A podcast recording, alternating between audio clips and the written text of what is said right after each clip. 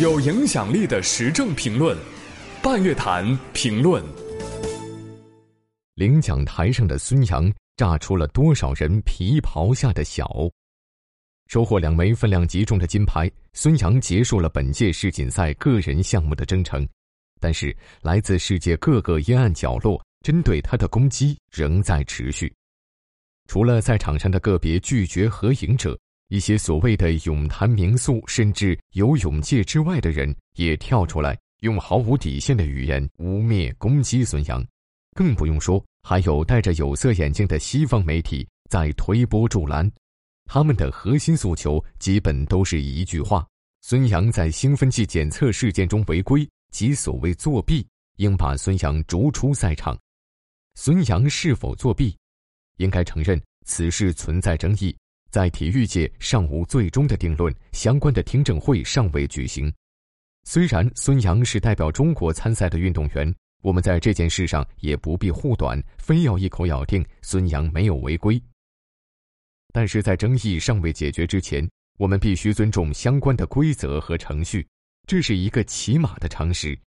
按照相关程序，国际泳联在年初时已经判定孙杨在兴奋剂检测事件中并未违规。他参加世锦赛的资格没有问题，既然如此，有关各方就应该让孙杨正常参加世锦赛。意见表达可以在听证会期间进行，这应该是一个合情合理的做法。但是，一些人却不是这么做的，他们迫不及待地跳出来，毫无根据地对孙杨进行有罪推定，进而要求将孙杨立即逐出赛场。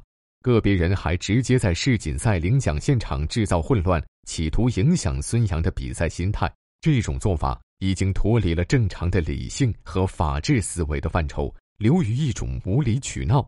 正如孙杨的教练丹尼斯指出，孙杨的批评者忽略了关键事实：没有任何反兴奋剂法庭认为孙杨故意服用违禁药物。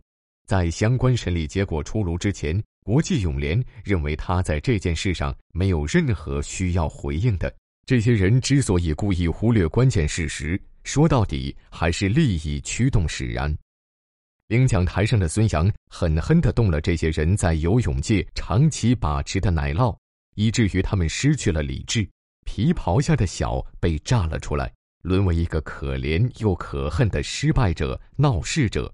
这些人来自所谓法治非常完善的西方发达国家，却连最基本的法治原则都不愿遵守，成天围着孙杨挥舞舆论大棒，制造噪音，自以为站在道德的制高点上，却不知自己早已陷入理智的泥潭。就让他们在领奖台继续闹下去吧，不过自取其辱罢了。来源：半月谈，半月谈评论员王新亚，主编孙爱东，编辑张初。